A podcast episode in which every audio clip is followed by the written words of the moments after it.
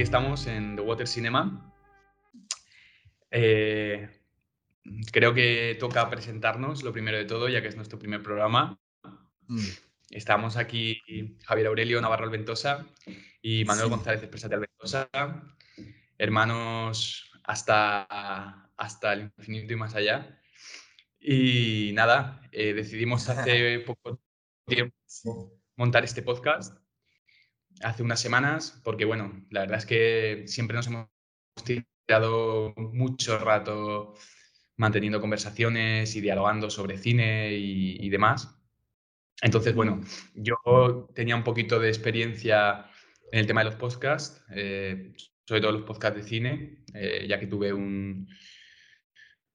Durante un tiempo estuve dirigiendo y colaborando en un podcast eh, llamado El Cine por la Oreja, con unos, unos compañeros míos. Y bueno, eh, me encanta el cine, he estudiado cine, mm, en fin, siempre ha sido una cosa que me ha motivado mucho. Y nada, eh, supongo que aquí en este podcast que vamos a tratar de todo y más, pues eh, podamos transmitir nuestros conocimientos y, y que la gente disfrute también. A ver si quieres decir tú también algo. Pues bueno, yo soy novato en esto. Tengo mi canal de YouTube donde pongo mis, mis, mis historias y mis, mis, mis movidas. Y, y bueno, estado en la radio también. Estuve dos, en dos ocasiones en la radio. Pero bueno, eh, soy novato. Yo siempre empiezo de cero todo. O sea que, pues eso. al toro. a, por, a, por, a por el toro. Pues nada, eh, en este programa, ya que recientemente estuvimos viendo varias películas del director Joe Dante, mm, Sí. mm, hablamos de que sería interesante empezar el podcast, pues bueno, yo creo que mm, hablando un poco de sus películas, mm, un poco su trayectoria, sus colaboraciones también, porque es verdad que Dante ha sido un director que en gran parte mm, la influencia o el trabajo que ha tenido con gente como Steven Spielberg, pues bueno, Mm, mm, al menos yo creo que es algo a destacar en este sentido. Y Sí. bueno, eh, no sé, tú que estuvimos viendo algunas de sus películas, Gremlins, eh, Los límites de la realidad, ¿qué te, qué, qué- te pareció? ¿Qué te pareció? A mí me sorprendió, me sorprendió gratamente. Mm, Me esperaba a lo mejor algo más, algo menos, menos, menos preparado, como más a la ligera, pero tenían, eran muy frescas, muy frescas, muy, muy, se, te veías la película y no se te hacía larga en ningún momento, ¿sabes? Era como estabas ahí metido en el, en el tema y de hecho he intentado ver alguna película ahora, ahora que ya no estás aquí, y, y, y no, no me engancho, no me engancho, no me engancho, no, es que esas, Joe Dante tienen algo, tienen, tienen algo especial. La verdad es que tiene algo especial, yo creo que es una buena manera de, de definirlo, porque su cine, digamos, no, no es un cine que yo creo que se comprometa en un sentido quizá más político, que ni histórico, ni... Son películas que en realidad yo creo que pertenecen a mundos muy, muy dulces, muy encantadores, muy... Intentan de repente colocarte en un mundo donde pues una serie de, de pequeños eh, juguetillos mm, Sí. toman, toman la ciudad, se apoderan un poco de, de la atención de la gente y de repente, pues bueno, te hacen percibir o replantearte un poco qué pasaría en esta situación, ¿no? Claro. Eh, es, es- es como juega con un poco con, con, con lo, que, lo, que, lo que sería algo como fantasía, pero, pero lo pone en el plano de lo, de lo que sería la realidad, de lo que sería algo real, algo como que puede, puede que, que, que, que pase.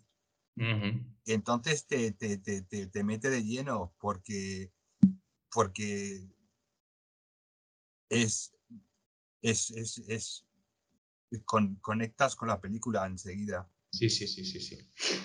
Totalmente, totalmente. Yo, además, eh, también lo veo en ese modo de que, por un lado, dices, no es ciencia ficción, o sea, no estás literalmente en un mundo en el que dices, bueno, es, un mundo ajeno, ¿no? Digamos, yo qué sé, Star Wars o cualquier película que sea pura ciencia ficción. Pero a la vez tampoco estás en el mundo real, porque evidentemente, pues eso, o sea, que no, suele, no, suele pasar, ¿no? Que, pequeños juguetillos que compras se te revelen y empiecen. Entonces, hay una delgada línea, o como quieras llamarlo, hay una especie de, punto que encuentra él, ¿no? Para crear su, su imaginario y su tal, que es... Eh, sí, es, justo un, justo medio entre lo real y, lo fantástico. Y entonces yo creo que es precisamente ahí donde aparece también su mensaje y su fuerza, ¿no? Recuerdo mm. en Gremlins, no sé si... No, no eran Gremlins, eran pequeños guerreros, eh, Small Soldiers o Little Soldiers, Small Soldiers, donde eh, uno de los, de los mm, guerreros, de los juguetillos, eh, está sentado sobre una, sobre una mesa del escritorio y detrás hay un ordenador, es el ordenador del chico este, ¿no? Y entonces en este ordenador hay una pegatina mientras él está sentado que pone question reality, o sea, cuestiona, cuestiona la realidad, cuestiona lo que ves, la realidad. Todos estos mensajes, eh, esos juguetes los compra en una tienda, si no me equivoco, que lleva por nombre The Inner Child, lo que significaría el niño interior. Entonces, mm. toda esta serie como de mensajes mm, y demás, pues bueno, eh, yo creo que es, tienen una fuerza, una intensidad que también, bueno, es consciente, yo creo, por parte de Dante, para, para bueno, para que entiendas, me imagino, cómo, cómo construye su filosofía, su idea de, mm. de las historias. Vale, bueno, pues amigos, eh, yo he disfrutado mucho con las películas, ya se lo estoy.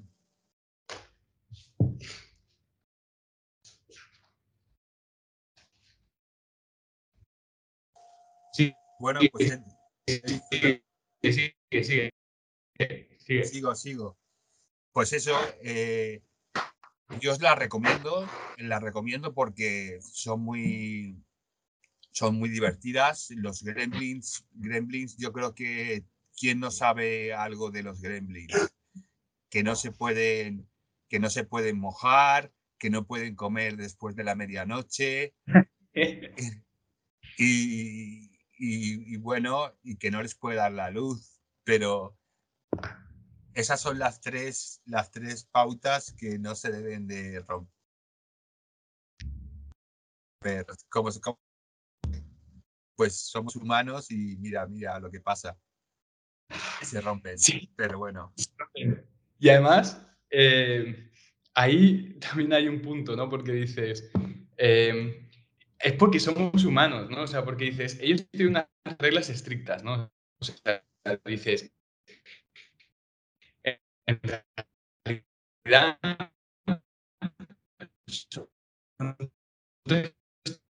tonterías, ¿no? Pero es precisamente un poco nuestro. Y cuantas más normas nos pongan, peor.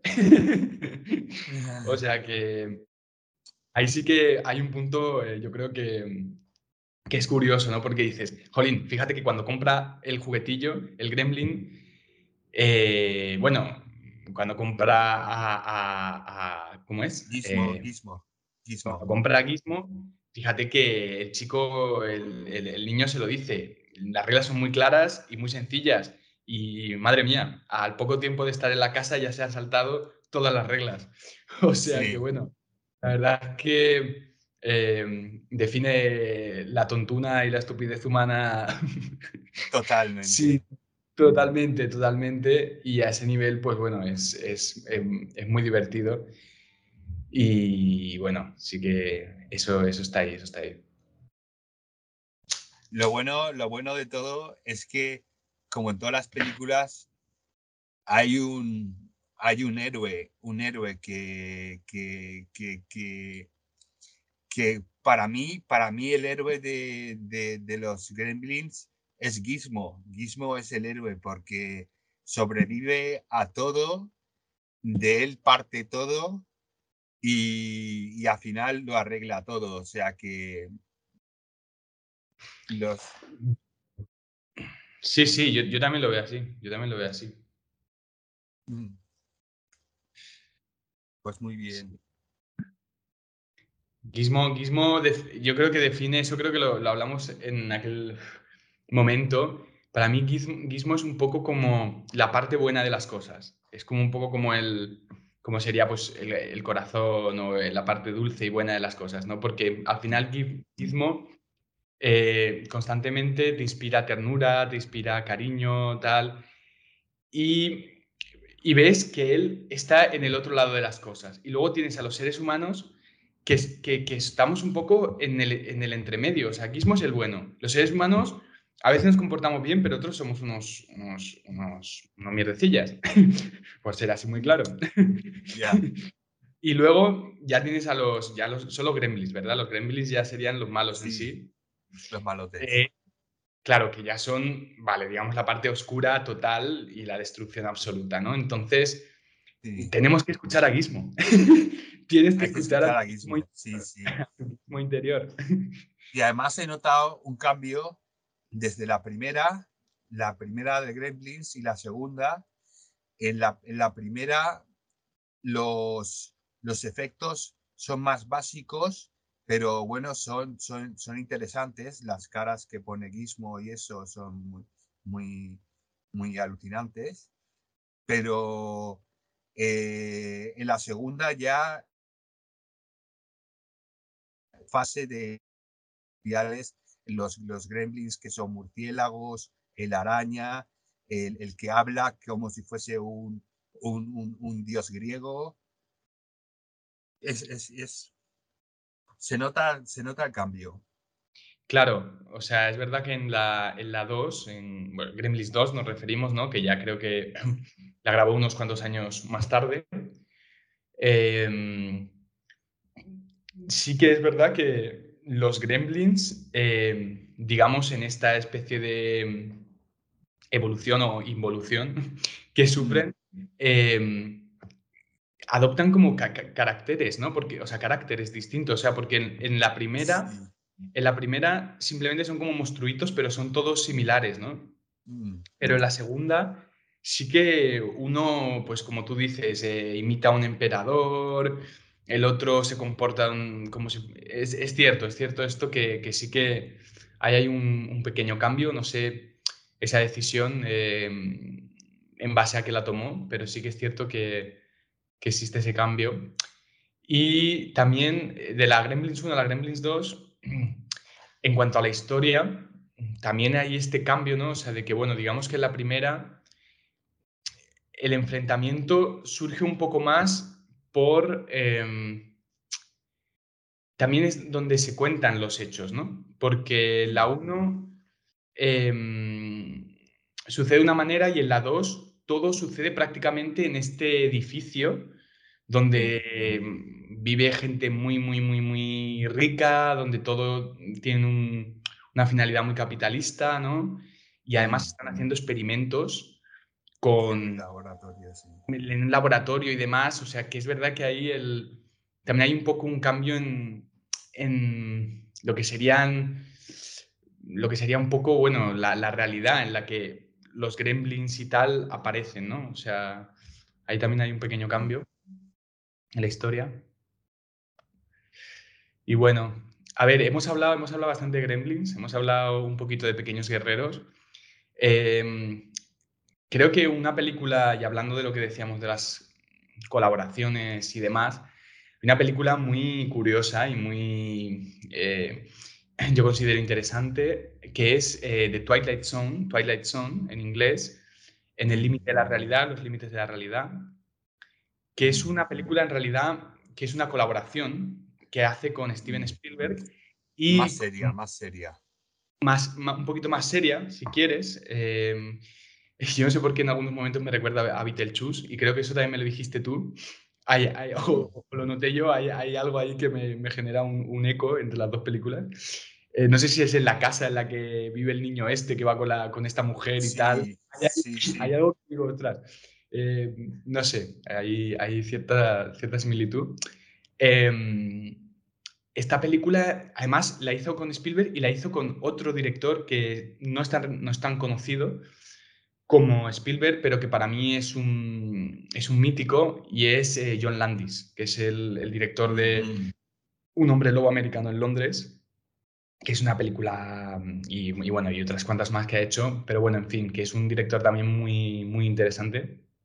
Y esta colaboración que hacen me parece increíble. O sea, desde el principio, que me acuerdo que nos quedamos atónitos, tú y yo, un principio donde están dos amigos hablando, charrando un poquito así de risas y tal, en el coche, conduciendo.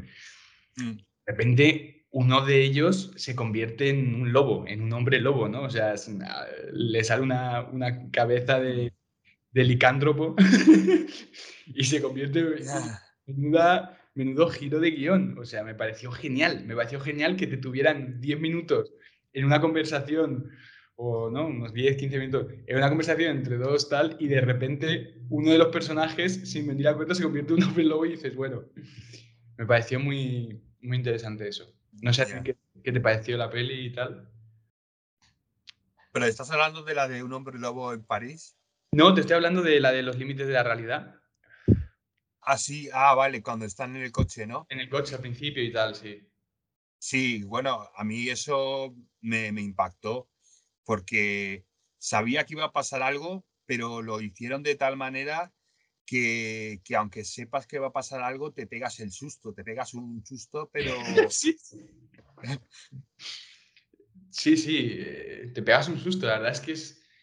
Es que no te lo esperas, o sea, la verdad es que no, no sé ni porque claro, cuando estás viendo una peli de terror, digamos, o sea, tú ya, tu, tu, tu, tu mente, tu, tal, estás diciendo, vale, me van a dar un susto, me van a pillar, pero aquí estábamos un poco a la, no, no, sabíamos, ¿no? Cómo nos iban a, a tal, porque bueno, leímos la sinopsis y tal, pero no sabía que le iban a dar esa vuelta, ¿no? Y además es tan eh, fortuito el cambio de... Y este licántropo y tal. Y luego me pareció muy, muy bueno, la verdad. Y luego, luego cuando acaba la película, en, en, en la, en el sketch, en, el, en, la, en la historia de, del, del, del, trastornado que está en, el avión, del trastornado que se demuestra que no está que no se, que se demuestra que no está trastornado. Que, que, que el tío está viendo la verdad. Sí, sí, está diciendo la verdad. Pero al final de la película, cuando va en la ambulancia, eh, vuelve, vuelve a salir el, el, como el principio, como, como empezaba con lo primero que estábamos hablando, del susto ese que le mete. Y está muy bien, es, por como es como si se cerrase un círculo de, de historias. Un ciclo, sí, sí, sí. Está muy bien. Sí, está muy bien. Y otra vez, eh, volvemos a esa idea ¿no? de, las pelis de Dante o en las que colabora Dante, de hacerte, de cuestionarte un poco qué es lo real, qué no, qué, qué, qué es, ser un poquito, yo creo, más cautos en de, nuestro análisis a veces un poco ¿no? de lo que consideramos real, evidentemente sin, sin tener que fantasear, es una película y es una ficción, ¿no? Pero bueno, quizá es una metáfora, evidentemente, de, cosas que podemos un poco nosotros eh, entender de ahí, ¿no? O, aprender. Y, en, esa historia, por ejemplo, de nuevo aparece, ¿no? Eso es un poco el hombre que, tiene una visión más personal o, o, bueno, simplemente quizá está percibiendo cosas que, por lo que sea, otra gente no, no ve en ese momento, no entiende, pero tampoco significa que no sean reales exactamente, sino que, bueno, ahí hay un poquito siempre de, un mensaje que yo creo que, está ahí. Pero bueno. Y, y la de la de Nigmar, Nigmar Cinema. Nightmare la Cinema. última, la del 2018. Nightmare Cinema, que si no, si no me equivoco es lo último que ha realizado Dante. Sí. Creo también en colaboración con otros artistas, con otros directores. Es una película bastante bizarra. Sí. Creo que es eh, la manera más eh, precisa de definirla porque no, no sabría decirte ahora mismo encajártela en un género, ya que cada historia también tiene un poquito su... Tiene un poquito de terror, tiene un poquito de gore. Yo diría que hay momentos eh, gore, ¿no? que, que- que llegan, llega- tocan realmente ya el punto más, más gore. Eh, fantasía y Sí. bueno, eh, es una película curiosa. No sé qué te parece a ti. A mí, a mí me gustó, pero prefiero la, la de los límites de la realidad. Ya, yo también, ¿eh? Me parece más, más interesante, más interesante, me parece más... Así de, de- de esas, de esas que son como, como por episodios. Sí, bueno, los límites de la realidad en cierto modo también son episodios, Sí, pero, claro. pero es verdad que eh, yo creo que en los límites de la realidad esos episodios y esas historias están, sobre todo algunas de ellas, porque es verdad que a lo mejor en, en esta de Nightmare. Cinema, en Nightmare Cinema había algún, algún episodio que considero que podía ser interesante. La verdad es que este de la clínica, luego así con el tiempo pensando y tal, me pareció interesante porque me Sí. pareció bastante- me pareció una crítica muy buena a todo este mundo de, de la cirugía estética y tal, y esta paranoia ¿no? social en la que, bueno, al final parece que nos vamos a convertir en monstruos o algo así, ¿no? O sea, que ya no hay, nos obsesionamos tanto con nuestra imagen que ya es una cosa, una distorsión, ¿no?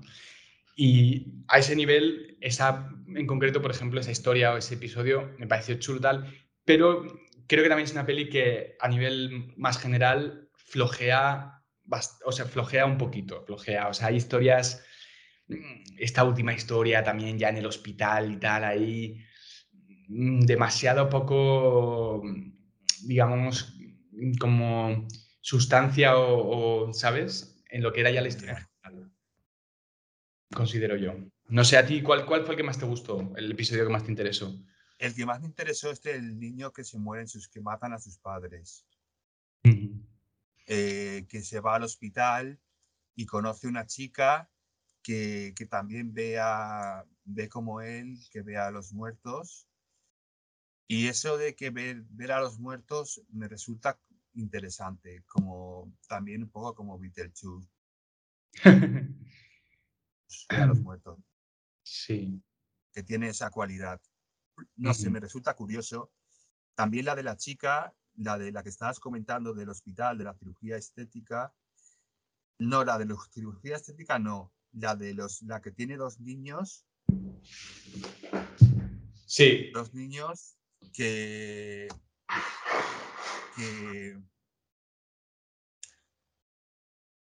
que, que, que, que, lo, que, lo lle- que la llevan para que la vean porque tiene algún trastorno.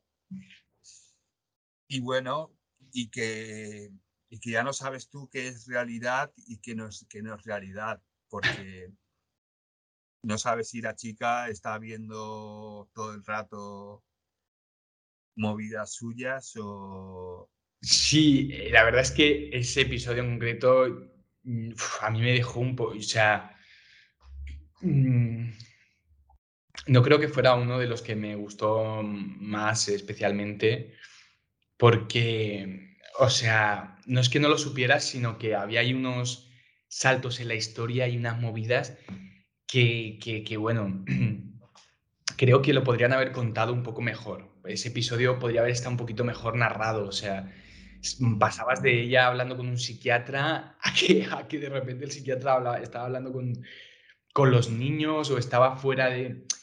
Y yo me encanta cuando se experimenta con la historia y se intenta como perder un poco al espectador en, en ella, pero es verdad que no sé si esto se consiguió de la manera mejor eh, contada o, realizada. Eh, vi ahí por parte del director un poquito de, caos a la hora de contar la historia, entonces me dejó un poquito con sí con sa. Ya. Pero bueno. Sí, a mí también. Eh, sí, la verdad es que el final de ese episodio me pareció muy chula la imagen. O sea, esa imagen donde había, no sé si papeles o había como, o, en fin, elementos ¿no? de la imagen que parecía como que se estaban descomponiendo y había ahí una especie de cosa como mm, volátil y tal. Eh, me pareció muy chulo a nivel visual. Dije, joder, qué cautivadora es esta imagen, no me parece. Pero bueno, supongo que puntos más fuertes, puntos menos fuertes. Pero en fin, sí que estuvo curioso. Y, sí, sí. ¿Y qué más hemos visto por ahí de Dante? Em, estuve, ah, bueno, eh, la, peli, la peli está con, con el, grandísimo, el grandísimo. Eh, el, gran, el gran. Tom Hanks. Ah, qué buena. Tom Hanks, que qué buena para mí, o sea, Napoli puede estar bien, pero es verdad que si pones ahí a Tom Hanks, es uno de estos actores que, bueno, pocas veces te va a defraudar. O sea, siempre, al, menos aunque sea su actuación, yo creo que es un poco como Jim Carrey,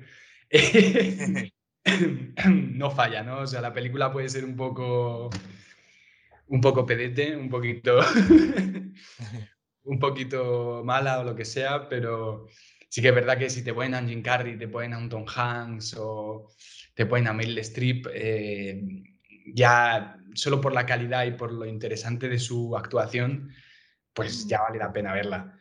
Y esta película, a ver si me acuerdo del nombre, ¿cómo se llamaba la que aparece Tom Hanks de, Dante? Los vecinos, no sé qué. Ah, creo que en inglés se llamaba Sí. En castellano era algo así como no matarás al vecino o algo así, que parece, parece como algo así como las tablas de, no como uno de los mandamientos o algo, ¿no? Eh, no dirás, no robarás y no matarás a tu vecino, pues bueno, algo así. Entonces, em, yo creo que, bueno, sería un mandamiento aplicable para los Estados Unidos, ¿no? Sería como una especie de cosa que, una tablilla aparte que, que se podría a, aplicar solo a, los States. pues bueno, eh, esta película me pareció bastante chula. Las cosas como son. Me lo pasé muy bien, me entretuvo y además me divirtió. O sea que no sé a ti qué te, qué te pareció. A mí me gustó mucho y sobre todo es que la trama de la película en todo momento no sabes si son inocentes o culpables están todo el rato investigándolos, los vecinos los, los espían y, van detrás de ellos, pero no saben, se meten en su casa y todo, y no saben si son inocentes, si, si son culpables. Hasta que al final de la película, en el último momento, se demuestra que son culpables y bueno. E, eso, es. Eso, eso me parece también bastante potente y en realidad en el momento sí que es verdad que te, deja un poco así como diciendo, como diciendo, jolín, esperaba que fueran eh, buena, buena gente y tal, ¿no? Que no, que no fueran... Pero a, la vez dije, vale, a nivel creativo en realidad, y yo que también escribo guiones y tal, me pareció una vuelta de tuerca, un giro o como quieras llamarlo, eh, chulo, la verdad es que es chulo, sí, porque sí que es verdad que si te hubieran dado lo que esperabas, que al final es como, bueno, es que estos son un poquito más, eh, no sé, son un poco más diferentes y son los demás que no les entienden o tal. Eh, digamos que al final podría haber sido un poquito más naif, digamos, ¿no? y mm. sí que es verdad que dices, si aún así, aunque tú, has, aunque tú querías confiar en ellos y, y de repente querías decir, bueno, pues estoy con ellos, ¿no? y te meten, te meten ahí, la, te dan un poquito la puñalada trapera y te dicen, bueno, pues ni con ellos tampoco, o sea, a la mierda, ¿sabes? Este está, está endemoniado, está, está maldito. Pues em, sí que yo creo que fue una decisión de guion muy chula el decir, vamos a poner a estos también como, como, como cabrones y culpables. Y bueno, pero la verdad es que la película es, es que está muy bien. Yo creo que al final el personaje de Tom Hanks, entre todos, es un poco el más coherente, porque si al final dices que los otros sí que son realmente unos asesinos o es total, el más coherente al final es un poco Hanks que ni es un obseso, digamos, como los, como sus otros vecinos que a la mínima ya están desconfiando, pero tampoco es, bueno, evidente, ni es tan malo como los otros, ni tampoco se deja persuadir, sino que dices, bueno, se está en un terreno medio y decir, déjame juzgar por mí mismo y ver qué está pasando.